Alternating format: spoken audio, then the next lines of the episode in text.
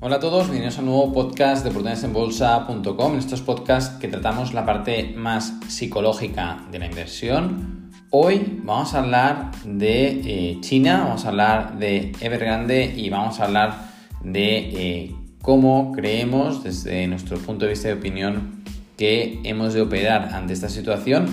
Eh, les animamos a que escuchen también los podcasts que publicamos en la primavera 2020, en pleno pánico bursátil, porque eh, dadas las caídas que están habiendo en China, dado el nerviosismo actual eh, de este verano eh, y de los últimos meses que han provocado pues, las regulaciones chinas, ahora Evergrande y, y, bueno, todo el, conjunto de, de, caídas de empresas de elevado crecimiento, de empresas chinas y, todo lo que está sucediendo últimamente, creemos que todo el conjunto eh, se parece mucho a, todos los pánicos o todos los momentos de miedo eh, bursátil y como anteriormente desde Protones en Bolsa ya aprovechamos esta situación que fue en la primavera 2020, publicamos cada semana podcast eh, hablando de la situación del mercado y de la parte emocional en, en pleno pánico bursátil en 2020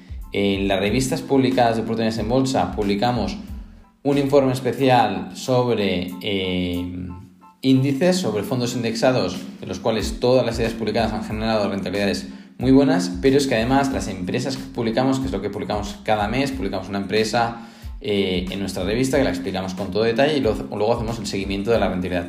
Pues esa primavera publicamos en marzo Energy Transfer, y está generando actualmente una rentabilidad de casi el 150%. En abril publicamos Adhome, que eh, nos la han opado, pero eh, desde el precio de, fecha de publicación hasta la OPA ha generado una rentabilidad del 1750%. En mayo, en la revista de oportunidades en bolsa de mayo de 2020, publicamos Simon Property Group, que está generando una rentabilidad desde fecha de publicación del 136%. Y en junio de 2020 publicamos Sola Luz, y está generando una rentabilidad de casi el 100% actualmente, ¿eh? a fecha de hoy. Eh, y ahora mismo nos encontramos pues, con, todo este miedo de que nadie sabe qué va a pasar con Evergrande. Nosotros tampoco, eh, ni, ni, la mayoría de personas, al menos con la información que hay pública. ¿De acuerdo? Evergrande es una todos ya habrán leído sobre la compañía, es la segunda eh, constructora inmobiliaria promotora eh, china, eh, con un pasivo de cerca de 300.000 millones de dólares. Y bueno, habrá que ver el jueves, cuando lleguen a vencimiento gran parte de esta deuda, si la van, a, la van pagar, no la van a pagar y vamos a ver qué va a pasar con el gobierno chino si finalmente va a actuar o no va a actuar. Porque últimamente nos está sorprendiendo a todos muchísimo el gobierno chino y las caídas de su comportamiento, eh, pues nosotros desde Oportunidades en Bolsa, sinceramente, creemos que son una oportunidad. Y ahora, en pleno pánico eh, bursátil chino, creemos que estamos viendo un momento de oportunidad histórica en, eh, en algunas compañías chinas. Nosotros en julio publicamos una compañía extraordinaria eh, que creemos firmemente y ahora todavía está más barata, con lo cual lo, que, lo único que podemos hacer es ir acumulando acciones. Publicamos varios podcasts en la primera 2020 sobre si comprar ahora, comprar el jueves, comprar la semana que viene. Es muy difícil, esto no lo podemos saber. Con lo cual lo único que podemos hacer es ir comprando con la liquidez que tengamos, ¿eh? pero eh, es momento de bueno, pues sacar toda la caja que tengamos eh, debajo de las piedras y ir acumulando acciones eh, de empresas excelentes en las que confiamos, en las que queremos aprovechar todas estas caídas, porque eh, vamos a hacer un repaso de las compañías más grandes de China y veremos las caídas, ¿no? por poner algunos ejemplos, Alibaba, que todo el mundo conoce, lleva desde inicio de año una caída del 35%, en, los últimos 12 meses una caída del 44% y desde el último máximo de más del 50%. ¿no? Que también es una compañía excelente, desde principios de año ha caído más de un 47%. Eh, JD, que es una compañía extraordinaria con unos retornos sobre activos, sobre equity y sobre inversiones muy buenos, con una caída del 15%. Son compañías que están creciendo muchísimo. ¿no? NIO está cayendo un 27%, Didi está cayendo un 45%. Eh, tenemos muchas empresas chinas, incluida la empresa que publicamos en julio y la que publicamos en primavera, que le hemos mencionado entre las, que hemos comentado ahora, eh, que están cayendo mucho y nosotros desde Oportunidades en Bolsa, eh, sinceramente, creemos que todas estas caídas que se están dando en China, pase lo que pase, van a ser una oportunidad. ¿Por qué? Porque va a ser pasajero.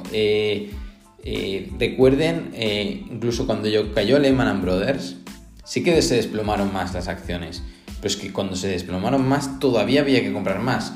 Eh, la, crisis financiera y los desplomes bursátiles de 2008 fueron una oportunidad brillante, maravilloso para el inversor en valor, para el ahorrador neto que tenía caja y podía comprar acciones excelentes a precios realmente bajos, realmente de oferta, de oportunidad y de chollo, ¿no?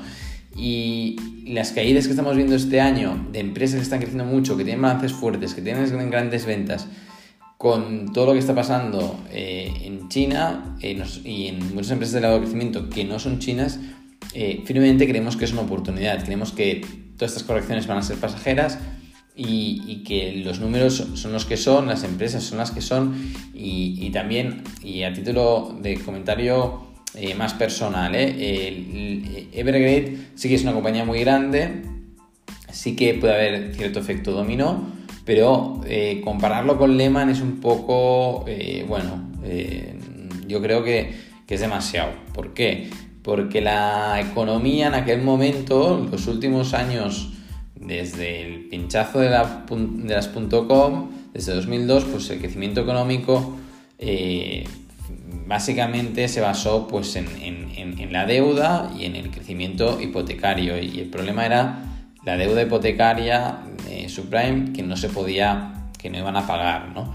Y, bueno, el elevado apalancamiento y la baja calidad crediticia de esa deuda hipotecaria y la dependencia en el Producto Interior, Bruto de, países como España o como Estados Unidos de, eh, de crecimiento económico con el sector inmobiliario. En el caso de China, eh, el sector inmobiliario sí que tiene un peso importante, pero no llega al 20%. Él tiene otros motores de crecimiento muy importantes, como todo el mundo conoce, que son la industria, la tecnología, y, por lo tanto no hay tanta dependencia del sector inmobiliario como en el caso de Lehman y en el caso de eh, la crisis de, las hipotecas, de las hipotecas subprime que hubo en 2000 en 2007. Esto como comentario sobre la situación actual. Pero pase lo que pase, es decir, no sabemos qué va a pasar el jueves, no tenemos absolutamente ni idea, ni lo que va a pasar la semana que viene, ni de aquí a un mes. Pero en todo caso, eh, si somos inversores en valor, si somos inversores que creemos en, las compañías en las que invertimos y, creemos en la inversión a largo plazo, creemos que lo que estamos comprando realmente es una pequeña parte de esa compañía, eh, estas caídas que se están dando eh, no son para tener miedo, son para aprovecharlas y irse de compras. Eh, fuimos muy contundentes en la primavera 2020, ahora volvemos a ser contundentes porque lo seguimos viendo igual. las caídas, las correcciones para los inversores en valor, para los inversores con perspectiva empresarial, siempre van a ser oportunidades de inversión y siempre lo serán. El timing no lo tenemos, no tenemos la bola de cristal, ni nosotros ni nadie, con lo cual la única estrategia es la de ir acumulando acciones poco a poco y eh, cuando pase la incerteza de corto plazo, la inestabilidad, la volatilidad, eh, todo eh, volverá a su cauce y los precios pues volverán a valores normales. La elevada incerteza eh, actual eh, está llevando a, valoraciones poco razonables, eh, poco lógicas y, que debemos, nosotros bajo nuestro punto de vista, creemos que si tenemos liquidez hay que aprovechar la, toda la liquidez que tengamos, la poca liquidez que tengamos, hay que aprovecharlas. Siendo progresivos, no comprarlo todo ahora porque no sabemos el jueves aún van a haber más caídas, no sabemos si la semana que viene aún van a haber más caídas, pero como no lo sabemos, lo, único que podemos hacer es irnos posicionando e ir aprovechando esta situación. Esperemos que este podcast les haya sido de utilidad. Sabemos que no todo el mundo tiene la experiencia eh, en, este tipo de caídas, pero es el momento de aprender. Eh, estos momentos son los momentos ideales para conocernos como inversores, para saber si realmente eh, estamos encajando bien la situación y estamos tomando las decisiones correctas, porque en momentos actuales tomar en función de las decisiones que tomamos, tendremos unas rentabilidades futuras u otras. Esto es todo, nos vemos, hasta la próxima.